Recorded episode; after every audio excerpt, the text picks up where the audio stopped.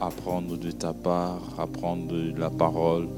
Ô Saint-Esprit de Dieu, Papa, inspire-nous et aide-nous, mon Seigneur, à être prompt d'emploi sur ta parole. Fais-nous du bien, ô Jésus, car seul nous ne pourrons rien. Mon Dieu, nous comptons sur toi, Saint-Esprit de Dieu. Viens illuminer notre pensée. Que le Saint-Esprit de Dieu soit notre paraclet. Que l'Esprit de Dieu puisse nous guider afin que nous sachions, Seigneur mon Dieu, ce que tu nous dis. Nous ne voulons pas passer à côté de ces moments. Fais-nous du bien parce que tu es Dieu. Dans le nom de Jésus-Christ, nous avons prié, nous disons Amen. Bonsoir à tous. Alors que Dieu soit béni pour notre présence, votre présence. Et ensemble, nous allons euh, continuer pour finaliser ces temps d'études bibliques que nous avons eu depuis le mois de depuis le début du mois de novembre. Voilà, si je ne m'abuse. Depuis le début du mois de novembre, nous avons parlé de beaucoup de choses et nous voulons euh, continuer pour euh, finir. Alors, euh, nous allons faire un petit bref rappel, hein, parce qu'avec un encore et sûrement, on est entré dans le triomphe de Jésus. On a beau prier et probablement on a, on se rappelle plus de tout ce qu'on s'est dit. Alors, euh, nous allons euh, faire un petit bref rappel de ce qui a été notre enseignement, où nous avons commencé où est-ce qu'on en est. Et voilà ce que nous allons faire ce soir. Mais comme vous le savez, vous tous, nous parlons de bâtir son corps pour la mission. Bâtir son corps pour la mission. Déjà, lorsque vous voyez le thème bâtir son corps, le thème nous pousse à reconnaître une chose que nous sommes les acteurs de cette construction. Lorsque nous disons bâtir son corps, c'est-à-dire nous nous mettons nous-mêmes en évidence. Nous sommes nous-mêmes les artisans de cette bâtisse. C'est-à-dire que quelque part, la responsabilité nous incombe de construire notre corps. Amen, amen. Le thème dit tout. Bâtir son corps. Donc la responsabilité est à toi pour construire ces corps. Mais pourquoi nous l'avons dit? Nous l'avons dit, c'est pour la mission. Nous nous sommes dit, nous allons le répéter, nous sommes tous en mission sur cette terre. Chacun de nous est en mission. Par moments, nous avons l'impression que nous naissons, nous grandissons, nous vivons et nous allons mourir. Les gens prennent ça en fait comme pour euh, voilà quelque chose qui est arrivé. Non, non, non, non. Nous, en tant qu'enfants de Dieu, nous devons reconnaître que si nous sommes sur cette terre, c'est une mission. Dieu nous a en mission. Nous sommes là pour accomplir quelque chose, quelque chose. Et chacun de nous doit toujours savoir le reconnaître dans sa vie que je suis sur cette terre pour accomplir quelque chose. Quelque chose de la part de celui qui m'a créé. Et c'est là, bien aimé, nous devons l'avoir à l'esprit. Qu'importe l'âge que nous avons, qu'importe la situation dans laquelle nous nous retrouvons, qu'importe où nous sommes nés, nous devons toujours nous dire nous sommes en mission de la part de Dieu.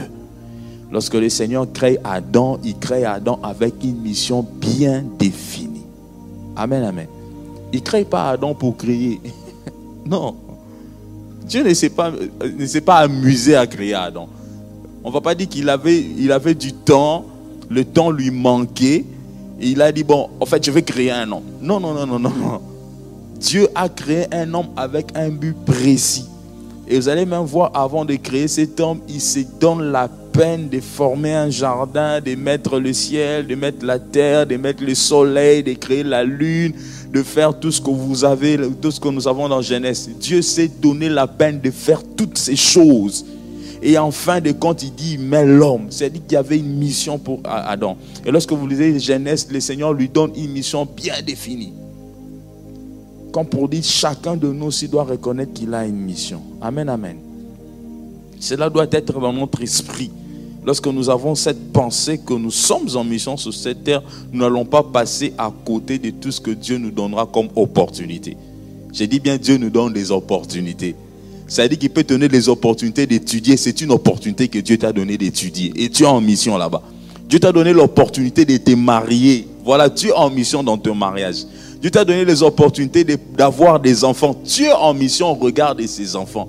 Dieu t'a donné une opportunité d'être dans une entreprise, je ne sais laquelle. Tu es en mission dans cette entreprise-là. Si le Seigneur a fait concourir les événements de telle sorte que tu te retrouves où tu te retrouves, je ne sais où tu es, laisse-moi te dire que tu es en mission là où tu es. Et ça, nous devons bien aimer l'avoir en esprit. Et c'est important. Et en parlant de la mission, frères et sœurs, nous nous sommes dit, cette mission, nous pouvons l'accomplir certes avec notre corps, ce corps charnel que nous avons. C'est important de le savoir et de le reconnaître.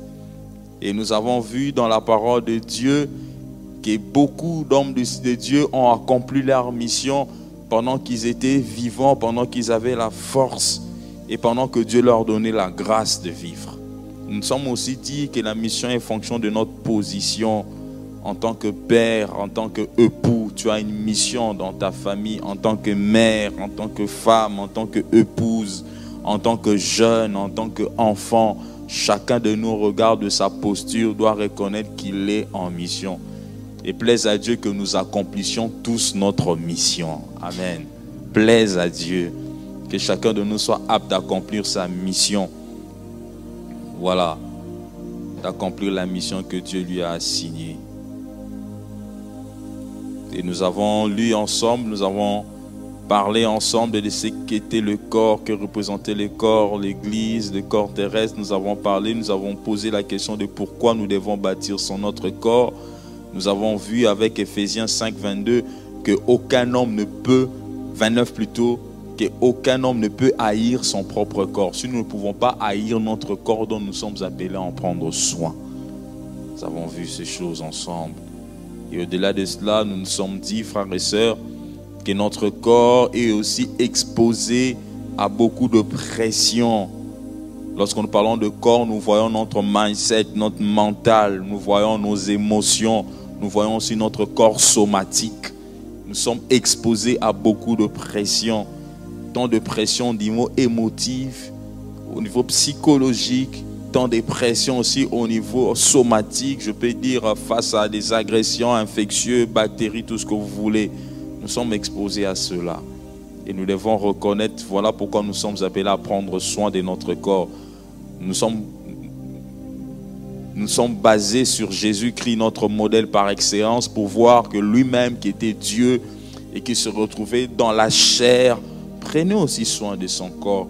Nous avons vu que Christ était ce, lui qui pouvait faire des longues distances à pied et cela nous démontre au fait que la nécessité de la marche dans notre vie et nous nous sommes encouragés à vouloir marcher au moins 30 minutes. Si vous pouvez avoir cette opportunité de le faire, faites-le. Ça vous permet de garder votre corps en bonne santé. Nous avons vu toutes ces choses nous avons vu que Christ aussi, par moments, était fatigué. Il y avait des moments où il était fatigué. C'est-à-dire, nous devons savoir aussi reconnaître lorsque notre corps est fatigué. Nous devons aussi avoir la culture de prendre du repos. La culture du repos aussi est importante. La culture de prendre des repos pour restaurer notre corps. Nous avons vu que Jésus-Christ était certes fatigué, mais devait accomplir la mission. Alors il fait quelque chose que j'aime bien, c'est qu'il s'assoit. Et il parle avec la femme. Il n'était pas debout, mais il était assis.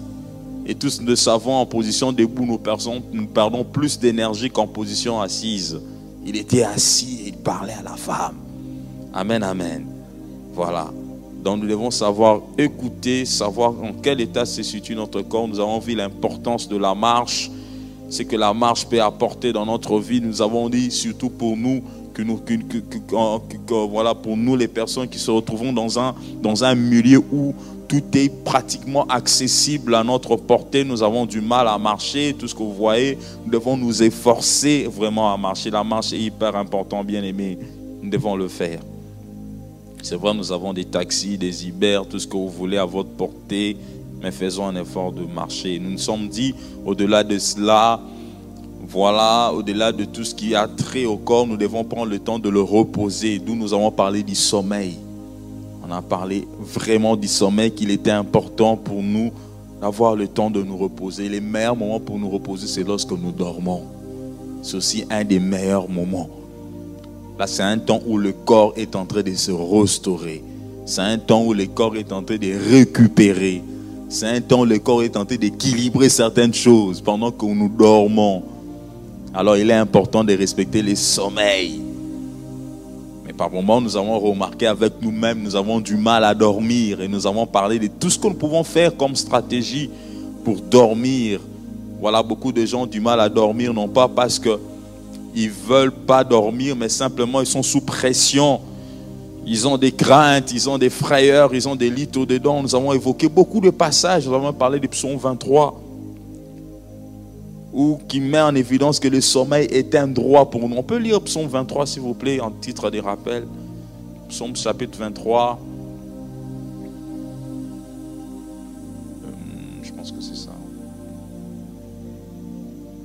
Non, non, c'est pas ça le passage. Attendez, je vais retrouver. Non, psaume 3 plutôt, le quatrième verset, sixième verset, ah, cinquième verset. Psaume 3 plutôt, Donnez-moi psaume 3. Voilà. La Bible, il est écrit euh, De ma voix, je crie à l'Éternel, il me répond de sa montagne sainte. Nous continuons l'autre passage. Voilà. Voilà. Je me couche et je m'endors, je me réveille car l'Éternel est mon soutien. Voilà. Nous nous sommes dit que c'est ça le passage, frères et sœurs, que nous devons proclamer. Même lorsque vous savez qu'il y en a des difficultés de dormir, d'insomnie, prenez ces passages, proclamez-les, priez et mettez-vous sur votre lit. Et vous allez dormir en paix. Donc nous sommes dit que le sommeil est un droit. Et nous avons fait un constat scientifique par rapport dans le monde que nous vivons. Il y a beaucoup de gens qui ont des problèmes pour dormir, bien aimés. Et en regardant les statistiques, nous avons remarqué qu'ici en Belgique, bien aimé, les la Belgique fait partie des, pays, des top 5 de pays où il y a une plus grande consommation de, tout ce que vous voulez, des benzodiazépines, une grande consommation des somnifères, une grande consommation de produits qui ont trait à la dépression. La Belgique fait partie des top 5. Donc vous allez comprendre par cela que les gens ont du mal à dormir. Ont du mal à dormir. Nous avons l'impression quand les lampes s'éteignent, quand il fait 21h, on suppose que tout le monde dort, mais il y a des gens qui ne dorment pas. Parlez avec les gens, vous allez comprendre que peu dorment.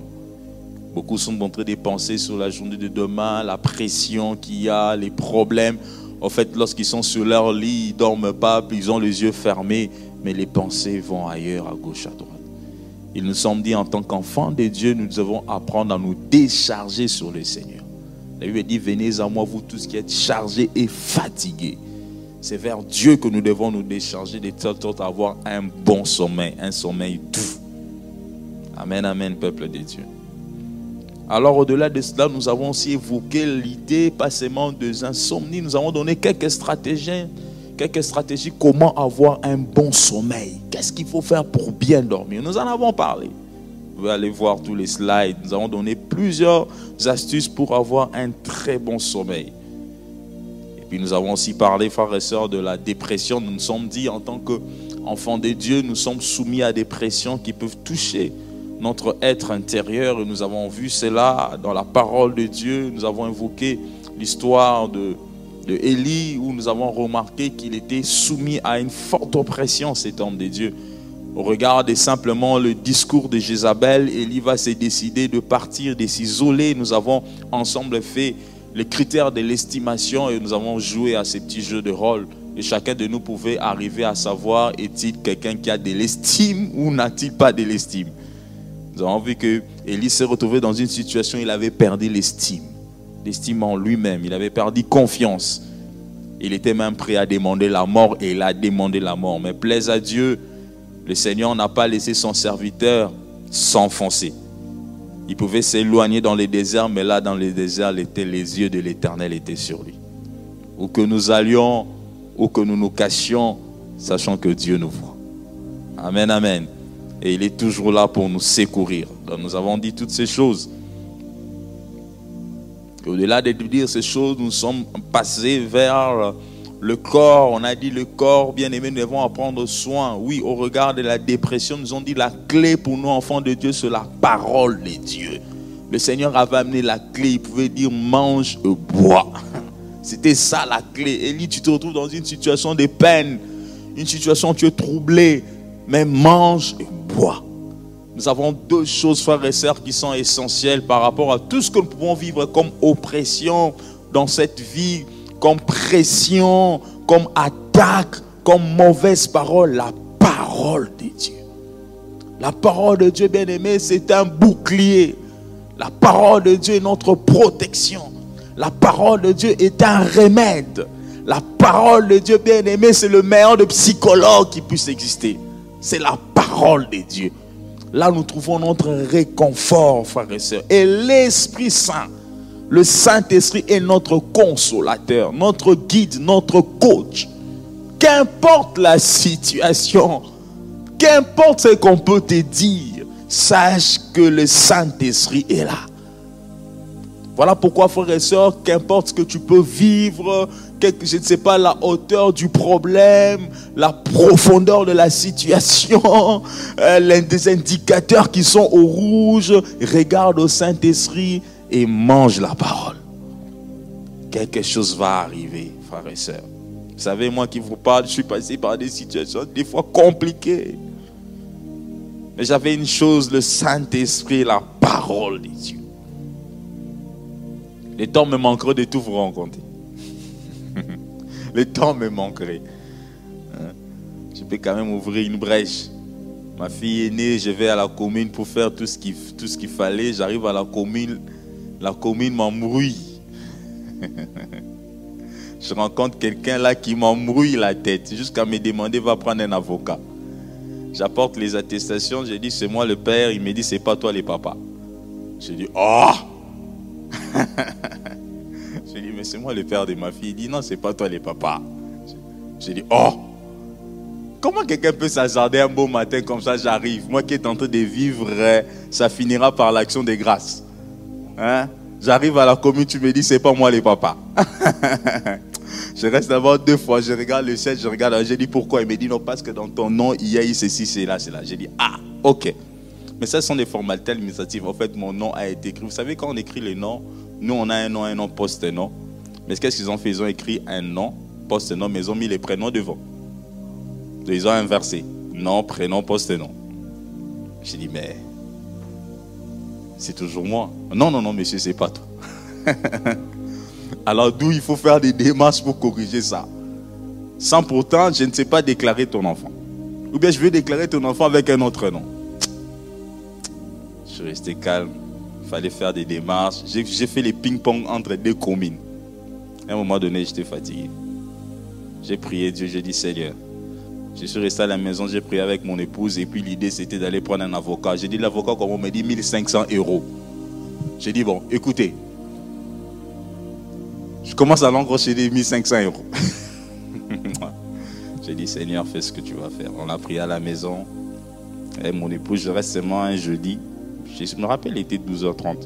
Un esprit me dit, va à la commune. Je me lève. Je devais faire autre chose, je vais à la commune. Je tombe sur une dame, j'explique tout ce que je pouvais expliquer. Ok, la personne à qui j'étais en train d'expliquer, c'était la responsable. Moi, je ne savais pas qui j'expliquais. Elle me dit, ah, sois calme, je vais voir ce que je vais faire. Donne ton nom. En fait, elle m'explique maintenant les, lois de ces pays. Elle me dit, en fait, il y a un souci avec les noms euh, qui viennent de la République moitié du Congo. Parce que souvent, on a tendance à à changer. Or qu'en RDC, vos noms s'écrivent comme ça, comme ça. En fait, c'est une erreur, il n'y a pas de souci, je vais m'en charger. La dame se charge de tout. Je reçois un mail chez moi à la maison, tout était clair. Bien récupéré. Amen. Et la dame qui me compliquait, c'est elle-même aussi qui m'a compliqué la vie. Quand j'arrive, je, je me retrouve aussi devant cette même dame. Et puis me pose encore une question, monsieur, est-ce qu'on peut faire encore quelque chose d'autre? J'ai dit, oh mon Dieu, les mêmes bouches qui t'ont condamné sont les mêmes bouches qui proclameront un bonheur pour toi. Amen, amen. Je n'ai pas payé les 1500 euros. Dieu s'est décidé de mettre quelqu'un. Alléluia. Qu'importe les situations que vous pouvez vivre, sachez, frère, il y a une chose que vous avez un Dieu dans le ciel. Confiez-vous à celui qui a le cœur de l'homme entre ses mains. Je ne sais pas ce qui peut se passer dans votre vie. Je ne sais pas par quoi vous pouvez passer. Je peux encore vous rencontrer encore un autre dossier. J'en ai plein. Mais je sais une chose, qu'il y a un Dieu dans le ciel. Amen, amen. Il y a un Dieu dans les ciels, frères et sœurs. Donc, qu'importe la dépression, qu'importe ce que vous pouvez vivre, faites confiance à Dieu. Il ne déçoit jamais. Il ne va pas te laisser te confondre. Il ne va pas te laisser. Voilà pourquoi nous avons dit que Pierre s'est retrouvé en prison. Il savait que demain, ça sera la tendance.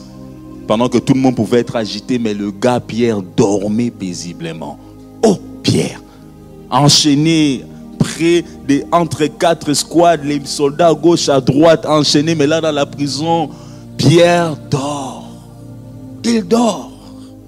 Comme pour dire, je sais que mon Rédempteur s'élèvera le dernier. Comme pour dire, je sais que j'ai un défenseur dans le ciel.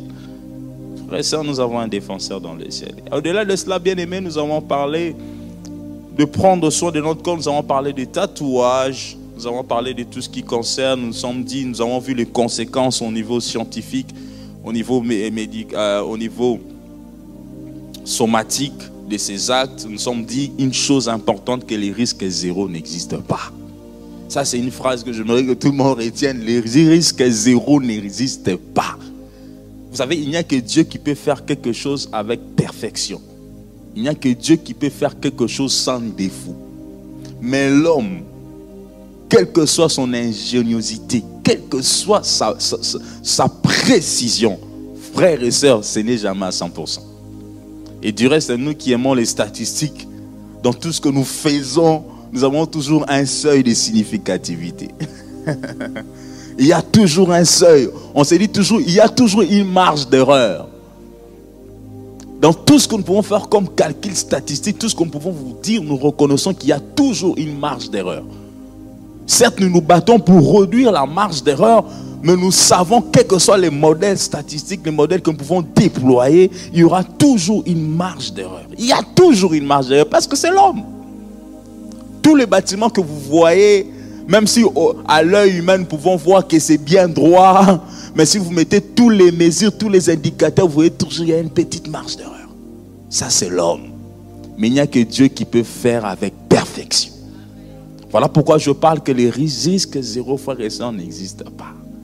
On peut bon nous dire le produit il est bien, on va faire ceci, on va faire ceci, les risques zéro n'existent pas. Donc soyons consciencieux, soyons, soyons sérieux, soyons responsables lorsque nous faisons nous prenons des décisions au regard de notre corps, au regard des, actes, au regard de quoi. Nous avons dit dans toutes ces choses, ce qui est important, c'est la motivation. Pourquoi je fais ces choses? Tout ce que nous pouvons décider, tout ce qu'on peut vous proposer de faire, mais toi-même, la personne qui t'engage à faire cela, quelle est ta motivation? Tu te motives à faire cela, pourquoi? Alors, vous pouvez me donner des passages de Romains 12, 2, si nous pouvons encore lire une fois. Romains 12, 2, c'est parmi les passages clés qui nous ont accompagnés durant euh, Romains chapitre 12, le deuxième verset. Ah, 12, 2, ne vous conformez pas. Voilà, je crois que.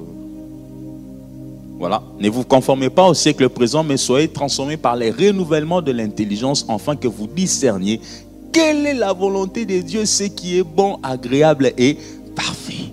J'aime bien, j'aime bien comment ça finit. Afin que vous discerniez quelle est la volonté de Dieu? Les hommes vont nous proposer beaucoup de choses, mais discernons toujours la volonté de Dieu dans toutes ces choses. Nous serons exposés, je ne sais pas, à des arrangements, à beaucoup de trucs dans notre vie. Mais discernons toujours la volonté de Dieu dans toutes ces choses. Et ce qui est bon et agréable. Est-ce que c'est bon ce que je fais? Est-ce que c'est agréable à Dieu ce que je fais? Est-ce que c'est parfait? Posons-nous toujours cette question. J'aime bien aussi l'homme, le pasteur l'a dit une fois. Si Jésus était à notre place, qu'aurait-il fait? Voilà. Ayons toujours ces réflexes, frères et sœurs. Ça va nous aider dans nos jugements, ça va nous aider dans la prise de décision. Ça va beaucoup nous aider dans cette vie de tous les jours. Et nous avons parlé aussi de, de l'hydroquinone, nous avons dit tout ce qui est à la peau, nous allons éclaircir la peau, c'est bien, c'est pas mal, c'est mauvais, c'est voilà, on a dit beaucoup de bonnes choses, mais nous sommes dit un élément important que je retiens que nous sommes tous des créatures merveilleuses. Amen. Dieu nous a créés. Et nous devons être fiers de nous-mêmes. Lorsque tu te regardes au miroir, dis-toi, je suis la créature de Dieu. J'ai béni le Seigneur de m'avoir créé tel que je suis. Et nous n'allons pas nous laisser influencer par des, vents qui vont à gauche comme à droite. Nous allons parler du contentement. Des fois, ce qui nous tire, frères et sœurs, c'est le manque de contentement. Nous ne voulons pas nous contenter de ce que nous sommes ou de ce que nous avons. Le manque de contentement, bien aimé, vous savez, on peut faire tout un enseignement sur le contentement. Le contentement, là, il touche toutes les étapes de notre vie. Le contentement. Et par moments, ce qui nous arrive, bien aimé, c'est que les gens manquent l'esprit du contentement. C'est contenter de ce que j'ai. C'est contenter de ce que je suis. C'est contenter d'abord de ce que Dieu m'a donné. Contente-toi d'abord de ce que Dieu t'a donné. Tu ne prends même pas le temps de rendre grâce à Dieu de ce qu'il t'a donné, mais tu veux seulement aller de l'avant, sauter. Tu as eu, mais tu ne regardes pas ce que tu as eu. Tu veux seulement. Oh, le manque de contentement, bien aimé, nous expose à beaucoup de problèmes dans la vie. Le manque de contentement, bien aimé, pousse même les gens à se retrouver, frères et sœurs, dans des complications, je dis bien inutiles. Parce que simplement on a manqué le contentement, l'esprit du contentement. Je me contente d'abord de ce que j'ai. Oui, ce que je n'ai pas, je l'aurai parce que ma vie n'a pas pris fin. Amen. Ce que tu n'as pas, tu l'auras. Contente-toi d'abord de ce que Dieu t'a donné. L'opposé du contentement, c'est que les gens sont pressés, précipitation, impatients.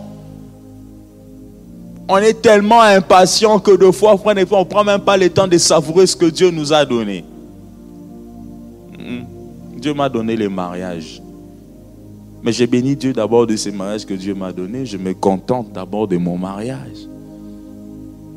Dieu t'a donné, je ne sais pas, un poste. Bénis Dieu de ce qu'il t'a donné.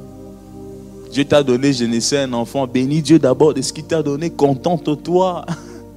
Mais des fois, bien aimé, nous voulons regarder à gauche, nous regardons ailleurs. Nous ne regardons pas ce que Dieu nous a donné. Nos yeux sont ailleurs. Et par moments, nous ne prenons pas le temps de profiter de ce que Dieu a mis entre nos mains. Pourquoi? Parce que nous voulons courir. Les exemples sont légion. Apprenons à nous contenter d'abord de ce que Dieu nous a donné. Et si Dieu veut rajouter, il va rajouter. J'aime bien ce qu'il dit à David. Hein. Lorsque David entre en complot avec son bon général Joab, que j'aime beaucoup, pour mettre fin à la vie d'Uri, parce qu'il aimait Bersheba.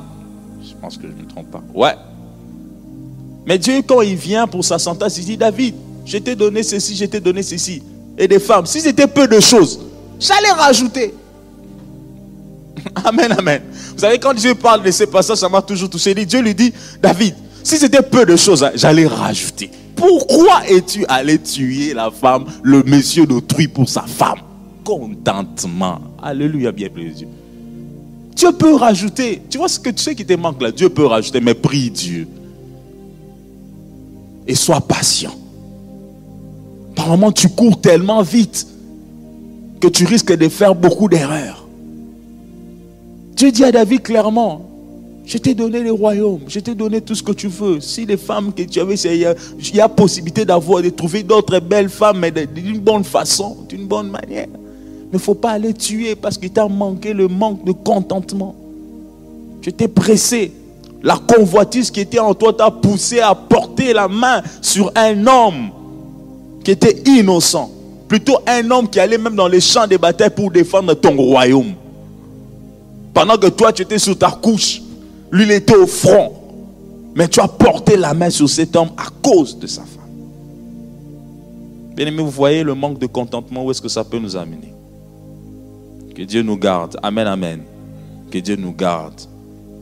J'aime bien ma femme qui me dit souvent, Rémi, rends grâce d'abord à Dieu. Rends d'abord grâce à Dieu pour ce qu'il t'a donné. Amen, amen. Ne cours pas. Après, Seigneur, je veux. Oh, papa, bénis d'abord Dieu pour ce qu'il t'a donné. Amen, amen. Bénissons d'abord Dieu pour ce qu'il nous a donné. Même ton petit studio là, bénis d'abord Dieu pour ton petit studio là. Rends d'abord grâce à Dieu. Bénis Dieu même pour la petite voiture que tu as là. Pour toi, vraiment, ah, les quatre pinés ici, vraiment, ah, mais bénis d'abord Dieu. Bénis d'abord Dieu pour les diplômes qu'il t'a donné. Bénis-les d'abord. Peut-être beaucoup n'en ont même pas. Bénis d'abord Dieu pour ses diplômes. Maintenant, projette-toi avec lui. Le Seigneur sait quand il va t'y visiter, sans quand tu changeras d'étape. Je me rappelle toujours de nous-mêmes. Lorsque nous avons commencé notre vie de mariage, bien aimé, nous avons commencé notre vie, comme on dit, petit. Je me rappelle bien, tout le monde disait, ah, mais comment vous comme ça? J'ai dit, hmm. on a commencé comme ça. Demain ne sera pas comme aujourd'hui. Amen, mais commençons d'abord là. Demain, ça ne sera pas comme aujourd'hui, mais commence d'abord là. Je ne sais pas pourquoi j'insiste sur ça. Seulement, il y a quelqu'un qui sait pourquoi. Peut-être Dieu est en train de parler à quelqu'un sur ces choses. Contentons-nous d'abord de ce que Dieu nous donne. Et demain, bien aimé, sera meilleur. Ça, c'est sûr. Parce qu'il nous appelle à prospérer à tous égards. Dieu nous appelle à prospérer, frères et sœurs. Alors, bien aimé, rapidement, nous avons parlé du maquillage, nous avons parlé de l'alcool. Nous nous sommes dit, à chaque verre que nous prenons, chaque verre que tu prends, frères et sœurs, que ça peut être verre d'alcool, de bière, verre de vin, verre de whisky, sache que le gramme de l'alcool est le même. Je ne sais pas si on peut nous projeter cette image. Si vous avez cette image, projetez-nous. Surtout, il y aura les fêtes. Ici, là, nous allons vraiment entrer dans les fêtes. Donc, euh, projetons-nous cette, image des, verres. Voilà. Et puis, nous allons aller au, au. Voilà. Chaque gramme que nous prenons, frères et sœurs, sachant que tous les grammes que nous prenons, bien aimés, correspond tous, chaque verre plutôt, chaque quantité que nous prenons, bien aimé, correspond tous, voilà, à, correspond tout à un degré, au même, même gramme d'alcool, c'est ce que j'allais dire. Que vous preniez le, le, verre que vous voyez là de bière, le verre d'appétit, de, whisky, le verre de champagne, en fait, le taux d'alcool est de 10 grammes. Il n'y a pas de différence. Mais vous imaginez, lorsque vous prenez ces 10 grammes, il y a des calculs que nous faisons par rapport au corps humain. On le calcule en fonction de la masse de l'eau et en fonction du poids. Lorsque nous calculons, on peut se retrouver que, parce que tu as pris un verre, il peut se retrouver que tu as 0,1 gramme dans ton sang. Et plus tu prends, tu doubles le nombre de verres, plus aussi dans ton sang, ça va aussi doubler. Donc nous devons être au courant de ces choses. Alors, les degrés de l'ivresse, elle est vraiment subjectif, c'est en fonction de chaque individu. Quelqu'un d'autre, il va prendre trois, ça c'est pour lui. Quelqu'un d'autre prendra un, quelqu'un d'autre prendra cinq. Mais nous devons savoir à chaque nombre de verres que nous rajoutons, les niveaux aussi d'alcoolémie dans notre sang est en train d'augmenter. Et vous savez, vous tous, pour tout ce qui font le permis, il y a déjà un seuil qui est limite. À chacun de nous d'être responsable au regard de cela. Est-ce que la Bible dit non à l'alcool? Non, la Bible n'a pas dit cela mais nous devons être responsables. Amen, amen, pour prendre bien soin de notre corps.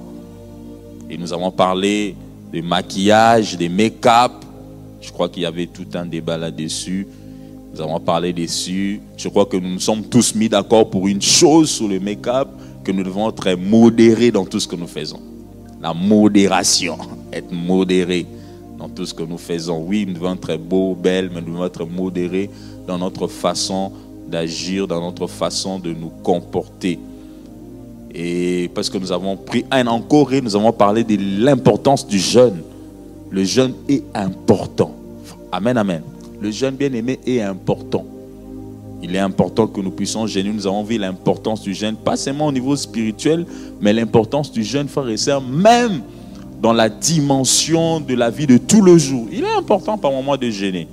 Je ne sais pas si vous vous êtes donné la peine pendant ces jeûnes de prendre votre tension artérielle.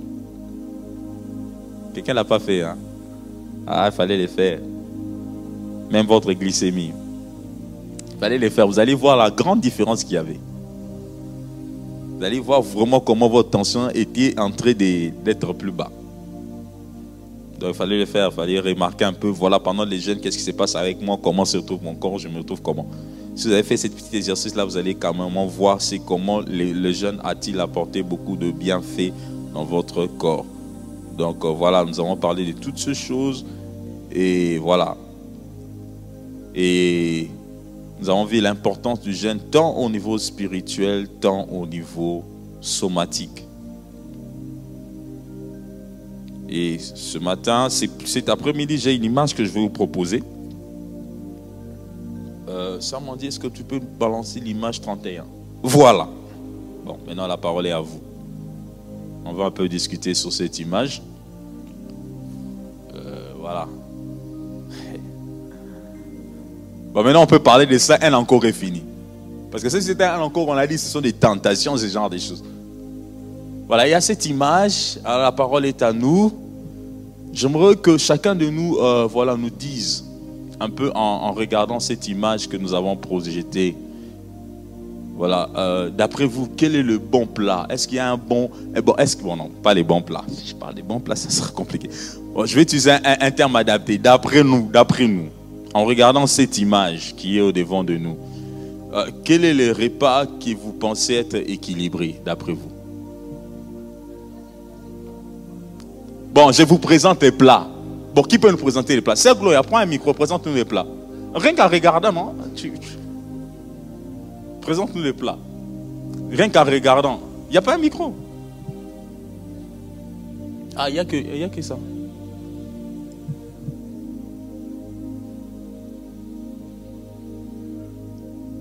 Jésus. Moi, tu dois connaître. Ben, je vais essayer. Hein. Euh, le plat numéro un, je pense, sont des pâtes avec du parmesan et de la sauce bolognaise, si je ne me trompe pas.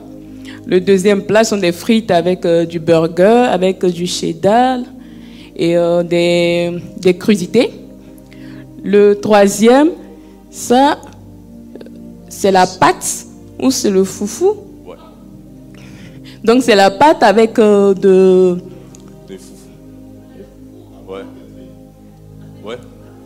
Donc le foufou avec euh, une sauce, euh, les, feuilles, euh, du pistache, mhm. des crevettes, du poisson. je pense qu'il y a un peu d'huile, de la tomate, sauce de tomate mélangée là-dedans. Voilà, qui dit mieux?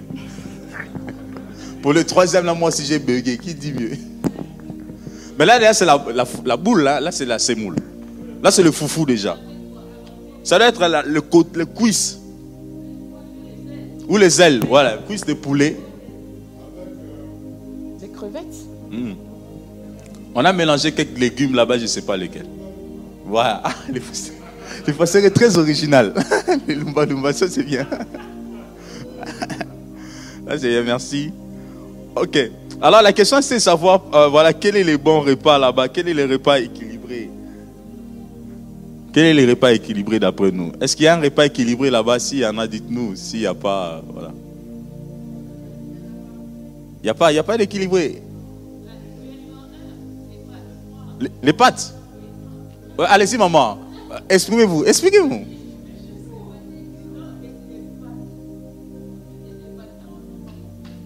Mm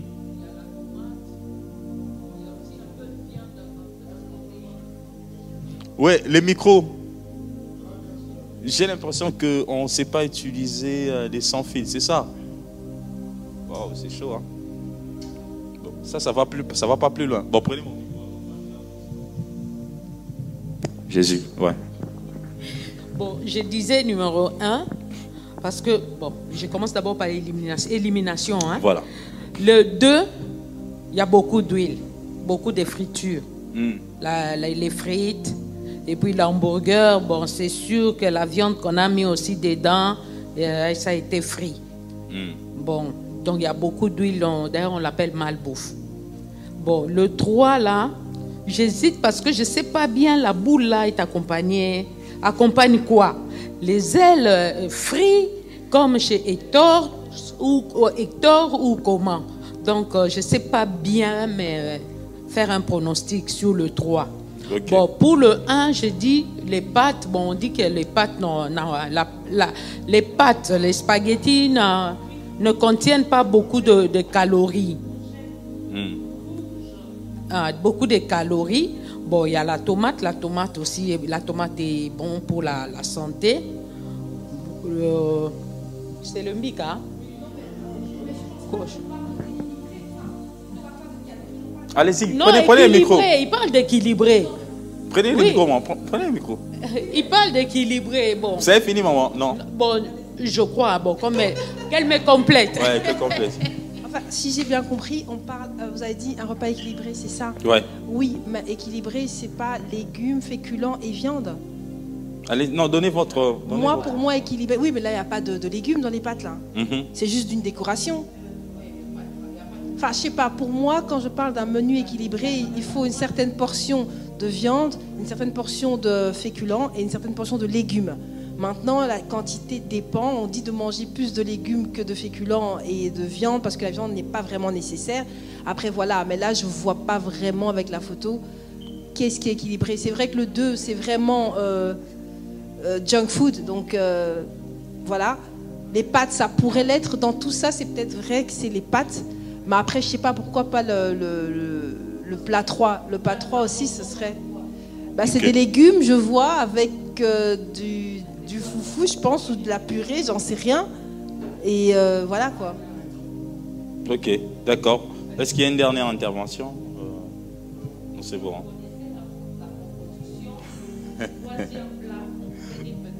ouais. Hein, frère, si on connaissait la composition du troisième plat, Oui.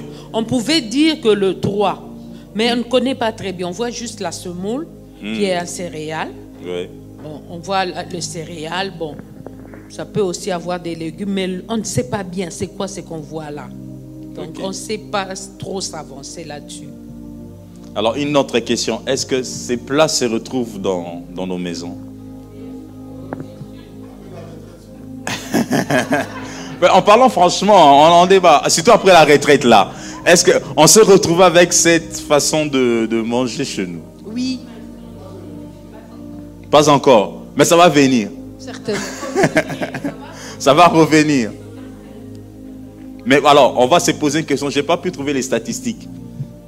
Alors, est-ce que, de, par, par exemple, de hebdomadaire, prenons de lundi à vendredi, combien de fois est-ce que le premier plat peut-il se retrouver dans notre maison? Une fois. Je reprends la, la question. De lundi à vendredi, dans nos maisons, combien de fois nous pouvons être exposés au, prix- au plat numéro un? Non, maximum deux. Deux fois. Voilà. Oui, mais on a des enfants. C'est la maison, ils sont là. En moyenne En moyenne Deux deux fois. En moyenne deux fois. Ok. En moyenne deux fois. Moi, avec mon fils, c'est tous les jours. Ah ouais. Et c'est son plat préféré. Avec les enfants, c'est pratiquement tous les jours. Pour les adultes, le jeune, bon, bon. Alors bon, passons maintenant. Le, euh, le plat, les plats numéro 2. Chez les jeunes, les ados et comme ça, on peut le retrouver en moyenne combien de fois? Une fois le dimanche. Il faut les dimanches. C'est vrai. Ouais. Et deux fois, le pasteur a dit. Trois fois maman. Presque tous les jours. Voilà. L'hamburger et les frites.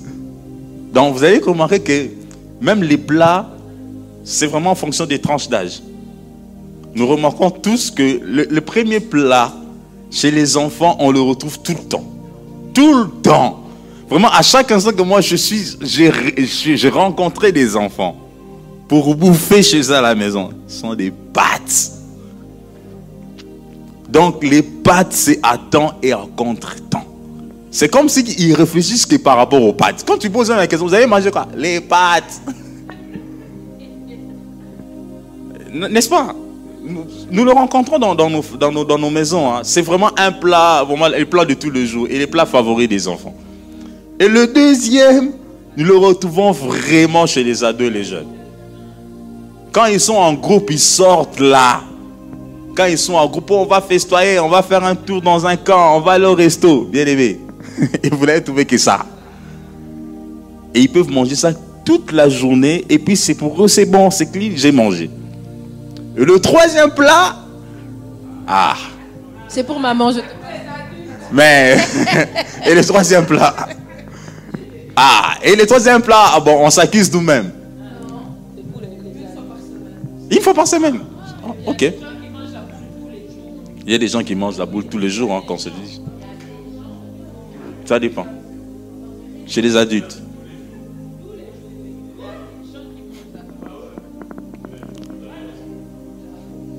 Alors, nous allons comprendre que ces trois plats représentent pratiquement notre façon de manger. De l'enfant jusqu'à l'adulte. C'est pratiquement comme ça. Peut-être qu'il peut y avoir un peu de... Peut-être d'autres vont mettre des bananes plantains. Mais en gros, c'est vraiment ce que nous consommons tout le temps et de façon permanente. Alors, cela doit nous amener à une réflexion. Est-ce que nous mangeons bien? Est-ce que nous mangeons équilibré ou nous mangeons déséquilibré? Vous allez comprendre rien qu'avec cette image que peut-être que nous sommes appelés à faire beaucoup d'efforts. Ou bien nous sommes appelés vraiment à apporter une certaine forme de discipline. Ou nous sommes appelés à imposer certaines choses. Parce que rien qu'avec ça, tous nous sommes d'accord et je crois que la question a été posée si c'est équilibré. Nous tous nous sommes arrivés, nous tous on a douté en fait. Personne d'entre nous était très sûr que c'est équilibré. Nous tous nous sommes dit non, c'est pas équilibré parce qu'il manque, peut-être il faut que ceci, il faut cela. Ça dit que nous, nous sommes très convaincus, frères et sœurs, qu'il y, a, qu'il y a des progrès, il y a des choses à ajouter. Alors nous allons prendre un passage, Genèse chapitre 9, le troisième verset. Vous me donner Genèse 9, 3.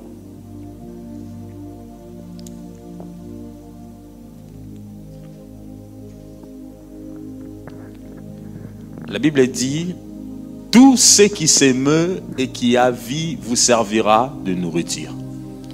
Je vous donne tout cela comme l'herbe verte. Pouvons continuer. 4. Seulement vous ne mangerez point des chairs avec son âme, avec son sang. Amen, amen. Dieu nous a donné, tout ce que Dieu nous a donné doit nous servir de nourriture. Tout ce, que, tout ce que Dieu a créé, bien aimé, doit nous servir de nourriture. C'est là, par là, je vais dire quoi? Par là, nous mettons vraiment, nous venons mettre, euh, ou bien nous devons, nous nous, nous, nous, opposons pas à tout ce qui peut vous dire, moi je suis, moi je ne mange que des, des, herbes, moi je ne mange que la viande. Maintenant, nous devons savoir une chose en tant qu'enfant de Dieu, la Bible est claire. Tout ce que Dieu nous a donné doit nous servir ou peut nous servir de nourriture. Amen, amen. Là, c'est une base. Qu'importe le choix que la personne peut faire, mais nous devons savoir que tout ce que Dieu nous a donné, frères et sœurs, doit nous servir de nourriture. Je voyez que nous rajoutons encore Genèse chapitre 1er, le 29e verset au 30e verset. Si vous pouvez nous retrouver ce passage, Genèse 1er. Voilà. Et Dieu dit, voici, je vous donne toute herbe portant de la sémence et qui est à la surface de toute la terre et de tout arbre ayant en lui du fruit d'arbre et portant de la sémence, ça sera votre nourriture. Amen, amen. Là, vous voyez qu'il y a encore un élément qui se rajoute. Et le Seigneur nous donne tout ce que nous avons comme nourriture. Et puis il dit à tout animal de la terre, à tout oiseau du ciel et à tout ce qui s'émeut sur la terre ayant en soi un souffle de vie, je donne toute herbe verte pour nourriture. Amen, amen. Donc, frères et sœurs, nous ne pouvons pas aujourd'hui nous dire que nous, nous sommes de ceux qui ne peuvent manger que ça. Nous, nous sommes de ceux qui ne peuvent manger, qui toucher que à ceci. Non, Dieu nous a tout donné. Et si Dieu, celui qui nous a créés, prend soin de les dire, ça veut dire qu'il connaît l'importance qu'il y a derrière cela. Amen, amen.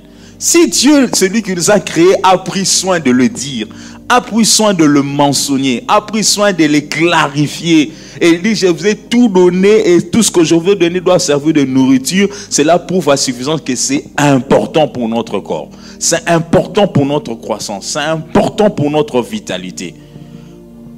Alors qu'on pour dire, frères et sœurs, si en fonction de notre tranche d'âge, nous bloquons notre façon de nous alimenter, c'est-à-dire que quelque part, nous n'équilibrons pas ce qui doit être vraiment fait. C'est ça, la Bible est très claire. Dieu nous a tout donné pour nous. Ça dit quoi? Que ce soit dans le monde végétal, que ce soit dans le monde fruitier, que ce soit dans les arbres, que ce soit dans les légumes, que ce soit par rapport aux animaux, Dieu nous l'a donné. Mais seulement, il est appelé à nous, en tant qu'humains, de mettre l'intelligence qu'il faut, la sagesse qu'il faut pour savoir utiliser ce que Dieu nous a donné. C'est vrai, même se nourrir bien aimé est aussi en fonction de l'âge. Ça, c'est très vrai. Lorsqu'on a un bébé, on ne le nourrit pas de la même façon qu'on va nourrir un enfant de 7 ans. Là, je ne vais rien dire de nouveau. Le bébé a une alimentation qui est adaptée, c'est en fonction de son organisme et de sa constitution. Mais lorsqu'on quitte l'étape du bébé, lorsqu'on entre dans l'alimentation qui est diversifiée, nous sommes appelés de nous équilibrer dans tout ce que nous consommons. Mais vous allez voir avec moi que le monde dans lequel nous sommes nous a placés dans un piège. Nous sommes pratiquement euh, mis dans une tendance qui a ça. Et puis l'image que nous avons démontrée de, du repas nous a si bien démontré. Et nous tous, nous avons découvert cela. Que réellement pour les enfants, il y a plus ceci. réellement pour les jeunes gens, les adultes, il y a plus ceci. Et réellement pour les adultes, il y a plus ceci. Alors donc que ce soit bien aimé au travers de l'Esprit de Dieu que nous avons à faire la part des choses. Que nous arrivons à équilibrer notre façon de manger. Et cela est hyper important pour notre corps. Et dans notre façon de manger, bien aimé, nous avons aussi constaté qu'il y a de ces personnes, certes, ils mangent, mais il y a de ces personnes, bien aimées, qui mangent plus un certain mets et qui sont plus attachés à une certaine façon de s'alimenter. Ils veulent plus mettre en évidence une certaine catégorie d'alimentation. Et la Bible regarde du repas, bien aimé, si la Bible peut nous interpeller, au-delà de nous demander de tout manger, mais il y a simplement quelque chose, la Bible aussi nous avertit ou nous interpelle sur l'excès des tables. Pouvons voir Proverbe 23, le deuxième verset. Proverbe 23, le deuxième verset, il dit, mets un couteau à ta gorge si tu as trop d'avidité. c'est pas ça. Dans notre version, ça c'est, voilà, ça c'est euh, Louis II, je pense. En d'autres termes, dans d'autres versions bien aimées, lorsque tu es, voilà, mets un couteau à ta gorge si tu as trop d'avidité. En d'autres termes, bien aimé, si tu, sens que tu veux plus consommer, tu veux manger au-delà de ce que tu dois faire, mets un frein. Si nous pouvons le dire, le paraphraser de cette façon, mets un frein. Pourquoi? Parce que nous constatons, frères et sœurs, qu'il y a des gens qui tombent dans la glouténerie, qui tombent dans l'excès des tables. Or que l'excès des tables, non seulement, frères et sœurs, elle nous amène dans une dimension de péché, mais l'excès des tables aussi nous amène, bien aimé, à faire mal à notre corps. À faire mal à notre propre corps. Et nous devons avoir plus de sagesse et plus de maîtrise au regard de cela. Il y a des gens bien aimés qui sont fans de tout ce qui est sucré, si je peux le dire ainsi. Tout ce qui est sucré, ils en sont fans. Ils aiment bien ce qui est sucré. Et dans leur alimentation, il y a plus ce qui est sucré. Et on ne sera pas surpris avec ce genre de personnes que demain ils présentent des problèmes qui ont trait à leur, au diabète. On ne sera pas très surpris. Pourquoi? Parce que c'est simplement la conséquence d'un cumul de ce qu'ils mangent. Il y a aussi des gens bien aimés qui aiment manger tout ce qui est salé. Il y a des gens qui mangent trop salé. Jusqu'à tel point qu'on peut même lui dire, ne mangent pas salé, mais ils ne savent pas s'en détacher. Parce que c'est déjà une habitude, frères et sœurs, qu'ils ont développée. Et on ne sera pas surpris de rencontrer que ces personnes puissent présenter beaucoup de problèmes euh, de maladie. Donc, bien aimé, nous sommes appelés à l'équilibre dans notre façon de manger. Mais pas seulement à l'équilibre dans notre façon de manger, nous sommes appelés à diversifier notre plat alimentaire. Nous devons les diversifier. Nous allons prendre un autre passage, Proverbe 23, 20 à 21. La Bible dit, ne sois pas parmi les buveurs de vin, parmi ceux qui font des excès de viande. Amen, amen. Parmi ceux qui font des excès de viande. Il y a de ceux qui consomment de la viande. Oui, la viande c'est bien, c'est pas mauvais. Mais on ne doit pas tomber dans l'excès. La viande a un rôle dans notre organisme. La viande a beaucoup de protéines, c'est important. Mais lorsque nous en consommons plus, lorsque nous en mangeons bien aimé dans, dans une dimension d'excès, lorsqu'on parle de l'excès, c'est quoi? Par moi, c'est toujours quelque chose. Excès, ça veut dire quoi? On parle d'excès. Excès, en fait, c'est quoi? C'est lorsque nous mangeons au-delà de la quantité normale que nous pouvons consommer. Et par moment, lorsque nous tombons dans l'excès, ce n'est pas parce qu'on est allé peser en grammes. Hein. Soi-même, on sait qu'on est dans l'excès. Je ne sais pas si vous savez ça. Par moment, il faut au départ qu'il y ait qu'on aille peser. Par moment, il faut au départ qu'il y ait un médecin pour te dire que tu es dans l'excès. Soi-même, on sait qu'on est dans l'excès. Parce qu'on le sent. Je ne sais pas si vous avez déjà consommé quelque chose en excès. Vous savez le sentir dans votre organisme. Soit vous avez un dégoût de la chose, soit vous commencez à sentir que non, cette histoire que j'ai mangée, ça ne va plus. Et on sait reconnaître qu'on est dans l'excès. On n'a pas besoin d'un indicateur, on n'a pas besoin d'une prise de sang. Soi-même, on se reconnaît qu'on est dans l'excès. Et la Bible nous appelle, bien aimé, à, à ne pas nous laisser exposer à ce genre de choses. Mais lorsque nous regardons notre assiette à nous-mêmes, qu'est-ce qui domine? Là, nous allons parler des assiettes des autres. Maintenant, regardons notre assiette. Que chacun regarde son assiette.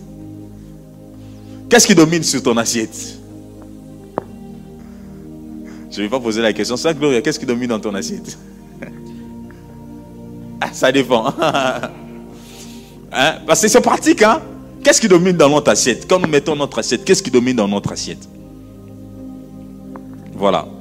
Chacun sait ce qui domine dans son assiette. Est-ce que ce qui domine dans ton assiette là est bon pour ta santé? Chacun sait ce qui domine dans ton assiette. Je n'ai pas voulu mettre cette image là. Vous savez, quelqu'un qui peut prendre trois boules de semoule. trois boules de semoule. Mais de l'autre côté, il a juste une petite portion de quoi Un petit truc comme ça. Voilà. Mais qu'est-ce qui domine dans son assiette? Et c'est ce qui domine de façon permanente dans son assiette qui créera souvent de problèmes. Donc lorsqu'on parle d'équilibrer un repas bien aimé, il faut voir qu'est-ce qui domine dans ton assiette. C'est là que tu sauras que non, dans mon assiette, ce qui domine, c'est ça. Mais à partir d'aujourd'hui, je dois mettre une certaine forme d'équilibre. Parce que je veux bâtir mon corps. Amen, amen, peuple de Dieu. Regarde bien ce qui domine dans ton assiette. Et en fonction de ce qui domine dans ton assiette, tu seras équilibré. Qu'est-ce qui domine dans ton assiette de façon quotidienne? Qu'est-ce qui domine dans ton assiette tout le jour? Ce n'est que par là que tu seras équilibré, tu seras diversifié. Le Seigneur nous parle des fruits. Le Seigneur nous parle des légumes. Le Seigneur nous parle de tout ce qui est vert. Pourquoi le Seigneur en parle? Le Seigneur nous parle des animaux. Pourquoi Dieu en parle? Mais en fait, parce qu'il veut que nous soyons équilibrés. Alléluia. La parole de Dieu en parle. On n'a pas sûrement besoin d'aller voir un diététicien pour ça. Ou d'aller chercher un diététicien. Non, la Bible est claire. La Bible nous donne tous les éléments possibles. Donc soyons équilibrés dans notre façon de nous alimenter car notre santé en dépend. Alors il y a un slide que j'ai mis là, l'autre slide 33 que vous pouvez nous donner. Alors ce slide, bien aimé, nous donne quand même, voilà, de façon scientifique, si je peux le dire ainsi, comment nous pouvons avoir un plat équilibré. Et vous allez voir avec ce slide, bien aimé, vous allez voir que dans notre plat, le slide est représenté par trois groupes des éléments qui sont importants. Vous avez d'une part tout ce qui a trait aux protéines, comme l'avons dit, la viande, le poisson, euh, les œufs, tout ce que vous voulez. C'est là un peu la catégorie de, protéines que nous sommes appelés à avoir dans notre assiette. En tant qu'enfants de Dieu, nous sommes appelés à avoir dans notre assiette. Parce que c'est important pour notre constitution. Parce que les protéines, en fait, jouent ce rôle de structure dans notre organisme. Bien qu'ils soient composés de tous les acides aminés, nous n'avons pas le temps d'entrer dans tout ça. Et au-delà de, protéines, bien aimés, nous sommes aussi appelés dans notre assiette d'avoir tout ce qui a trait aux lipides. Les lipides, c'est tout ce que nous faisons des mélanges, là, des peu d'huile, tout ce que vous faites. C'est aussi important dans notre plat. Du reste, pour le cuir, il y a des personnes qui font appel aux huiles. Nous n'allons pas entrer dans le débat de l'huile sans cholestérol et cholestérol, vous savez. Vous aurez le temps de lire tout ça. Mais les lipides doivent exister aussi dans notre plat que nous prenons. Et cela est important. Au-delà de cela, frères et sœurs, il y a aussi la place des féculents. Les féculents, c'est aussi important. Mais vous voyez bien la proportion des féculents. Lorsqu'on regarde ces plats, vous allez voir que vous divisez votre assiette en quatre parties. L'assiette, elle est divisée en quatre parties, comme l'horloge, en quatre parties. Donc il y a une proportion qui doit quand même dominer. C'est-à-dire tout ce qui a trait aux légumes, tout ce qui a trait, on peut dire, aux fruits. Ces choses-là doivent exister dans notre assiette. Amen, amen. Ces choses-là doivent exister dans notre assiette. Mais lorsque je regarde mon assiette à moi, est-ce que les légumes dominent? Lorsque je regarde mon assiette à moi, est-ce que les légumes ont aussi une place de choix? Point de dérogation. Et dans notre assiette à nous, bien aimés, pas seulement cela, mais les protéines doivent être là aussi. Mais par moment, lorsque tu regardes ton assiette, tu verras que tu as plus de protéines tu as plus de protéines, les protéines sont en très grande quantité. Et tu as moins de féculents. Tu as moins, moins, moins, moins de légumes. Il y a même des gens qui ne mangent pas des légumes. Qui mangent pratiquement pas des légumes. Lorsqu'on pose la question sur toute une semaine, est-ce que as-tu mangé des légumes? Ah Moi, les légumes, je n'ai pas mangé. Est-ce que dans notre assiette au quotidien, nous avons des légumes? C'est la question que nous devons nous poser. Qu'est-ce qui domine dans notre assiette? Alors, il est de notre intérêt, frères et sœurs, de savoir équilibrer ce que nous mangeons, ce que nous consommons, ce que nous prenons. C'est hyper important parce que cet équilibre, bien aimé, émanera une bonne constitution de notre corps. De cet équilibre, bien aimé, émanera une bonne résistance de notre corps. Vous savez, en tant que corps, nous sommes exposés à beaucoup d'agressions. Maintenant, nous sommes autant des grippes. Hein. Nous sommes autant des grippes. Vous savez, tous nous pouvons être exposés au virus de la grippe, mais tous ne l'ont pas subi la grippe de la même façon. On comprend. On n'avait pas subi la grippe de la même façon. Ceci sur base de notre façon de nous alimenter. Parce qu'il y a de ces éléments ou bien de, ces, cette nourriture, lorsque nous prenons, bien aimé, ça renforce notre, notre capacité à résister, ça renforce notre immunité. Et comment nous nous alimentons, surtout pendant cette période. Si pendant cette période, mon assiette est pleine que de protéines, ah. Mais pendant cette période, je dois mettre tout ce qui peut me renforcer mon immunité. Et tout ce qui peut renforcer mon immunité est là-bas à côté des légumes. Les fruits et légumes, c'est là-bas. Parce que c'est la période où on est exposé à la grippe. Mais bizarrement, lorsqu'on va dans nos maisons, nous tous savons qu'il y a la grippe. Mais lorsqu'on regarde à l'assiette, on ne trouve que des protéines, des cuisses, des ailes, des cotisses, des... Euh, de quoi Tout ça, je ne sais même pas. Moi, je ne suis pas spécialiste dans ça. Mais or que cette période ici, L'intelligence divine va nous pousser, frères et sœurs, à renforcer les légumes et les fruits. Amen, amen. Parce qu'on est tous exposés à la grippe. Il faut renforcer notre immunité. Donc nous comprenons bien et bien, Dieu nous a tout donné dans la parole. Le Seigneur nous a donné. Mais c'est à nous d'avoir le discernement des temps et ce qui se passe maintenant, qu'est-ce que nous devons faire. Pendant un encore, nous tous on était frappés. Tu dois venir prêcher, compliqué, tu as mal au corps, compliqué. Voilà. Nous devons avoir l'intelligence. Amen, amen. Alors bien aimé, c'est hyper important de savoir que les glucides, les lipides, les protéines sont hyper importants. Et en fonction aussi de la tranche d'âge. Les petits enfants, des fois, on dit qu'il faut leur donner. Ils ont besoin de protéines parce qu'ils doivent constituer des corps. Ils ont besoin de lait. Ils ont besoin de toutes ces choses. Mais plus aussi nous grandissons, nous devons apprendre à équilibrer notre corps. Dit si tu peux me remettre la slide 31, s'il te plaît.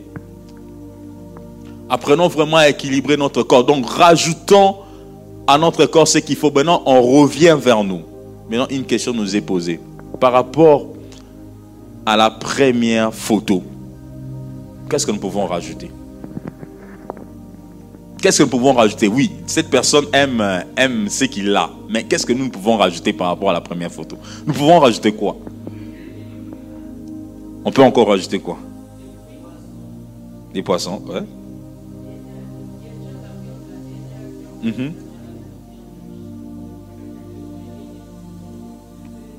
Juste les légumes, voilà. Donc c'est cet enfant-là qui, mange, et a bien ses pâtes, je ne sais pas, mais on doit rajouter les légumes. Et puis, on ne va pas parler de tous les trois temps. Vous savez, par moment, nous aussi, on n'est pas trop habitués. Le premier temps, avant de commencer on commence par quoi? Donnez le micro. Oui, l'entrée. Mais pourquoi cette entrée, maman? Pourquoi cette entrée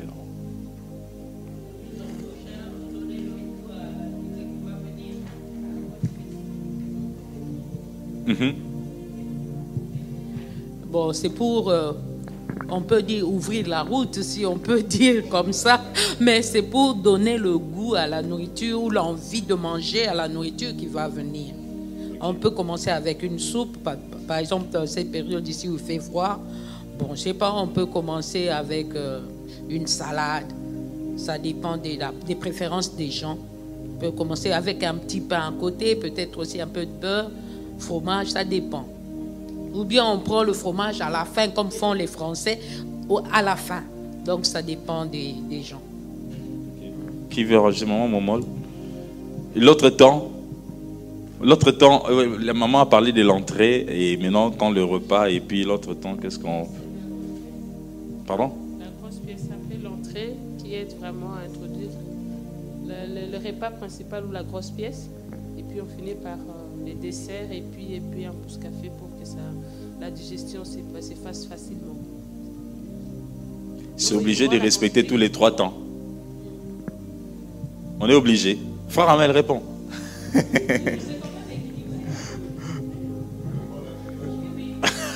Le pasteur a dit quelque chose de bien. Oui, vas-y mon frère. En fait, pour moi, lorsqu'on parle de ça et qu'on parle d'être équilibré, ce que les, beaucoup de gens ne, ne, savent pas et qui crée aussi des problèmes, on va dire, dans notre communauté, c'est le nombre de calories qu'on mange. Parce que quand on prend l'entrée, le plat principal, le dessert et un café à la fin, on se retrouve généralement avec un nombre de calories très élevé. Et pour des personnes qui ne font pas du sport après, bah, quand tu manges comme ça, tu prends du poids. Donc, c'est quelque chose aussi à prendre en compte, en considération, parce que le dessert, c'est quoi? Ça va être du sucre, forcément, ça va être beaucoup de sucre, beaucoup de trucs transformés. Et si tu rajoutes à ça encore un café, après avoir pris une entrée, un, plat principal, finalement, même lorsque tu partais sur une base où tu voulais équilibrer les choses, bah, en prenant les trois, bah, ça, ça fausse un peu le calcul. Mhm. Qui veut réagir? Et il faut boire beaucoup d'eau aussi. Voilà. Bah, ça peut Ce sont c'est vraiment des choses pratiques qu'on fait à la maison. Hein. Par moment, on passe à côté. Ouh, ouh, ouh, non, mais ça peut Oui. aussi. Allez, on peut peut-être prendre les trois mets, mais il faut, comme il dit, regarder les quantités. Voilà, si on se dit qu'on prend un plat principal qui est copieux, ben, comme dessert, on peut juste prendre un fruit pour pouvoir juste digérer correctement et ne pas prendre une glace ou un, un gâteau ou quelque chose comme ça. Il faut vraiment équilibrer en fonction de où on met du sucre. Ben, on se dit peut-être alors à ce moment-là, on boit de l'eau au lieu de boire un jus ou de boire quelque chose de pétillant. Vraiment regarder qu'est-ce qu'on prend. Bon, on va pas se dire qu'en entrée, on va se prendre une grosse truffe, en plat général, un gros foufou, et après, on va en prendre une tarterie en finissant, pardon, là, ça devient de l'abus. Donc euh, voilà. Le pasteur veut réagir. On parle des calories, mais est-ce que tout le monde est censé connaître les calories? Mhm. Moi, je pense que euh, ce qui est toujours intéressant, c'est que manger de manière à ce que votre estomac soit plein. Ne pas aller à l'excès. C'est-à-dire chacun doit connaître la quantité qu'il mange.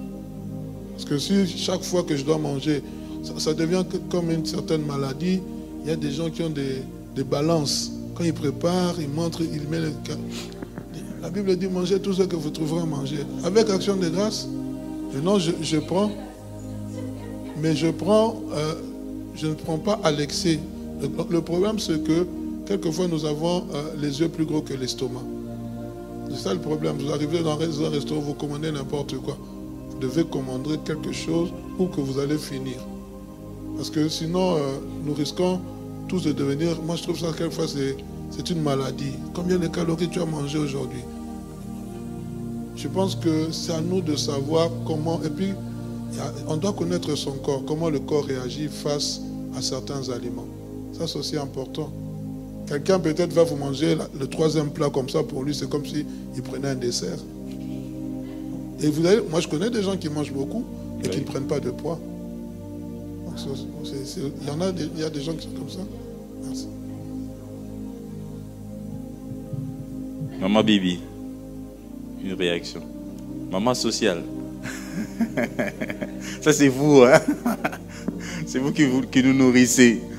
Ok, donc, on a vraiment senti que non, on ne sait pas, on sait pas faire une limite, on ne sait pas dire que non, c'est comme ça. Mais vraiment, c'est au cas par cas et c'est chacun de nous en fonction de ce qu'il consomme. Et mais toujours équilibré au fait. Si déjà nous respectons vraiment la tranche des choses entre le protéine, les glucides, les lipides, c'est déjà hyper important, c'est déjà bien. Allez-y, maman. Une personne, enfin un jeune enfant ou un jeune adulte et une personne beaucoup plus adulte ne mange pas de la même façon parce qu'elle ne limite pas de la même façon non plus. C'est pas ça. En fonction de l'âge qu'on a aussi, on garde, on a plus de mal à éliminer quand on devient plus adulte parce qu'on est plus sédentaire, on va à un travail devant un ordinateur, on ne fait plus de sport et tout ça. Donc son l'alimentation doit aussi s'adapter à ça parce qu'on ne pourrait pas manger comme quand on était étudiant où on courait partout, où on éliminait directement. Je ne sais pas si c'est correct. Non, c'est très correct. La réflexion, elle, est correcte. C'est pour ça que vous avez même vu que des fois, même par rapport à notre tranche d'âge, il y a des repas qu'on préfère. Vous avez tous le remarqué. Ces trois repas disent pratiquement tout. Hein. Ah, des, des plats qu'on préfère. Mais aussi en fonction des exigences que nous avons dans la vie. Tu vois? Des fois, moi, je sais des gens, par exemple, ils n'étaient peut-être pas habitués à trop grignoter, mais ils se retrouvent dans un conditionnement où ils travaillent trop. Il n'a peut-être pas les temps d'aller se faire un bon repas. Elle grignote à tout moment pour couper juste la faim. Et l'effet de trop grignoter tout ce qui peut couper la faim l'expose à tout ce qui est glucidique. Et pratiquement, il va se retrouver dans des situations euh, voilà, d'obésité qui viennent comme ça. Donc tout ça aussi, ce sont des éléments à prendre en compte. Mais la bonne équilibre, c'est vraiment soi-même. C'est regarder soi-même, regarder qu'est-ce qui est bon pour moi et comment je peux faire. Moi, j'ai toujours constaté que chose. Moi, j'avais beaucoup du mal à prendre de l'eau. Mais il y a un truc que je remarquais. À chaque instant que j'allais dans l'auditoire ou au, job, j'avais des collègues qui se ramenaient avec des bouteilles d'eau. Moi, je ne ramenais pas des bouteilles d'eau. Et bizarrement, à chaque minute, je le voyais, euh, ils se lassent, ils prennent un peu d'eau. Ah, j'ai dit, mais tiens, c'est un bon truc ça. En fait, facilement, parce qu'on est coincé, on est quelque part, on ne sait pas trop bouger, on a toujours sa bouteille d'eau. Et pratiquement, ça t'aide à prendre de l'eau. Vous voyez, il y, a des trucs comme ça euh, facilement qu'on intègre dans la vie de tous les jours et qui t'aident et qui nous aident au fait à nous retrouver équilibrés. Et les frères ont dit quelque chose d'assez important. Nous pouvons manger copieux, mais nous n'avons pas le temps de bouger. Et là, comment manger? Donc, il faut prendre la quantité qui est adaptée à notre organisme et dans lesquels nous pouvons nous dire oui, quand je mange ceci, je crois que je, suis, euh, je mange équilibré, je suis rassasié. Bon, souvent, nous avons aussi, il y a d'autres gens comme ça, les matins, il s'est fait une bonne sémoule. Il dit, euh, j'ai fermé la journée. il y a des gens qui font comme ça. Pour lui, il fait une bonne sémoule le matin, j'ai fermé la journée. Alors, alors, mais il faut réfléchir quand on ferme la journée, mais on a fermé la journée avec quoi? Mais qu'est-ce qu'il faudrait rajouter? Donc, en gros, Dieu nous appelle à l'équilibre. Amen, amen. Dans notre alimentation, oui, allez-y, maman. Allez-y. Par exemple, euh, frère Rémi, pour euh, les personnes qui font la sieste juste après avoir mangé, est-ce que c'est bon ou c'est mauvais? Ils éliminent ou ils éliminent pas Parce que la sieste, c'est se reposer. Bon, est-ce qu'ils éliminent les, calories, tout ce qu'ils ont consommé ou bien ils n'éliminent pas? Oui, et tout le monde peut répondre. Hein mais déjà manger, bouger. Je ne sais pas si vous voyez ça, manger, bouger. déjà manger, bouger, parce qu'il faut pousser les, systèmes digestifs à, être en action et vraiment à digérer ce qu'on a consommé. Et c'est comme ça que vous allez voir, on peut aussi répondre ça quand nous mangeons tardivement le soir. Pourquoi est-ce qu'on nous interdit de manger tardivement le soir? C'est parce que lorsque nous mangeons, le corps va aller se reposer, n'aura pas le temps de bien, de bien ramollir tout ce qui a été pris le corps ne va pas suffisamment digérer ce qu'on a consommé. Voilà pourquoi ça va se rester en état de graisse. Allez-y, allez-y. oui, euh, C'est juste pour vous poser une petite question ah, euh, par rapport à l'argile. On dit que manger l'argile, c'est un péché. L'argile L'argile est mabélée, comme on dit souvent chez nous. C'est un péché, pareil.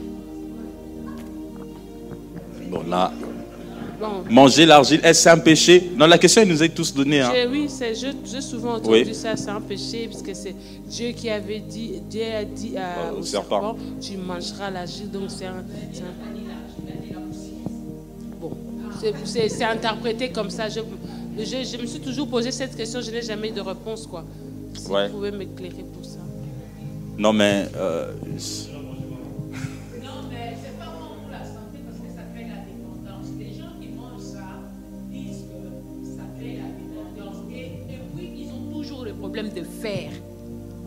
Les gens qui mangent ça. Premièrement, c'est comme la cigarette, hein, c'est ce qu'ils disent. Moi aussi, j'en mangeais. Et ça avait créé aussi la dépendance et j'avais tout le temps un problème de fer. Même si tu te décides aujourd'hui, j'arrête. Tu arrêtes un mois, deux mois, après, ça revient. Bon, heureusement que la délivrance est là maintenant. Maintenant, je ne touche même pas. Je ne touche pas. Et puis, je n'ai plus de problème de fer. Ok. Mais ça crée une dépendance. Donc, après avoir mangé, donc vous sentez le besoin de prendre ça, de prendre la dose journalière. Vous sentez ce besoin-là et vous le prenez avec plaisir. Non, la grossesse, c'est différent. On dit en, dehors de la période de grossesse. Ça crée une dépendance et ça aussi crée le problème de fer. On a une diminution de fer dans le sang. Mais sinon, la Bible ne dit pas que Dieu avait dit ne pas manger ça. Non, parce qu'on peut aussi contredire parce que la Bible dit manger de tout ce qui se vend au marché sans vous enquérir de la conscience. Donc ça se vend aussi au marché. Donc ça, ça peut aussi susciter un débat. Donc il faut voir ce qui est bon pour vous, comme vient de le dire le frère Rémi, ce qui est bon pour vous, pour votre organisme, et ce qui n'est pas bon, vous le mettez à côté. De côté, parce que ça crée aussi les vers intestinaux, les ascaris, tout ça, la, saleté de foie, la façon dont on, on le prépare, c'est pas vraiment hygiénique. Tout ça, c'est pas bon pour la santé. Oui. Oui, allez-y. Je me sentais dépendante de ça. Et je l'appelais Côte d'Or. Dès que je finissais L'appelais comment? Côte d'Or. Côte d'Or. Ah, ok. Et une fois que j'ai terminé de manger, j'allais vite. C'était bien, bien, bien mis dans une boîte là, vraiment. Mais j'ai abandonné cinq ans après, j'ai repris. J'ai mhm. repris plus qu'avant encore. Mais un jour, le Saint-Esprit m'a dit, tu ne prends plus ça. J'ai souffert au Congo. Quand je voyais, j'avalais la salive. J'avalais la salive. J'ai passé, j'ai passé. Et depuis lors, c'est parti. Oui, oui. Moi, je crois. même, vraiment, on est tous d'accord à pécher. Non, je. Non, non. Bibliquement, je n'ai pas un passage qui, soutient cette hypothèse-là. Bibliquement, il n'y a, a, aucun passage là-dessus. Mais en fait, c'est vrai, tout excès nuit toujours. C'est vrai, dans la grossesse, je comprends qu'il y a beaucoup de complications. Vous la grossesse fait susciter beaucoup d'envie, des fois qu'on ne contrôle pas. Mais des fois, on regarde toujours sur le plan médical si ça n'a pas d'impact. Des fois, on peut permettre certaines choses. Mais c'est toujours à voir avec son médecin voilà, et en discuter. Mais en dehors de la grossesse, si ça arrive, comme vous-même vous, l'avez si bien dit, euh, ça va créer beaucoup d'autres complications qu'on ne peut imaginer. Mais je crois que la séance prochaine, je vais quand même rechercher tout ça on va essayer de projeter une plage sur tout ce qui a trait à l'argile. Comme ça, on aura tous les idées claires. Donc, on va s'arrêter par là. La séance prochaine, on va clôturer avec l'hygiène. Je voulais bien aborder l'hygiène sexuelle, mais je ne sais pas, voir. Le piercing. D'accord, on va aborder les piercings. On dira un mot sur le piercing.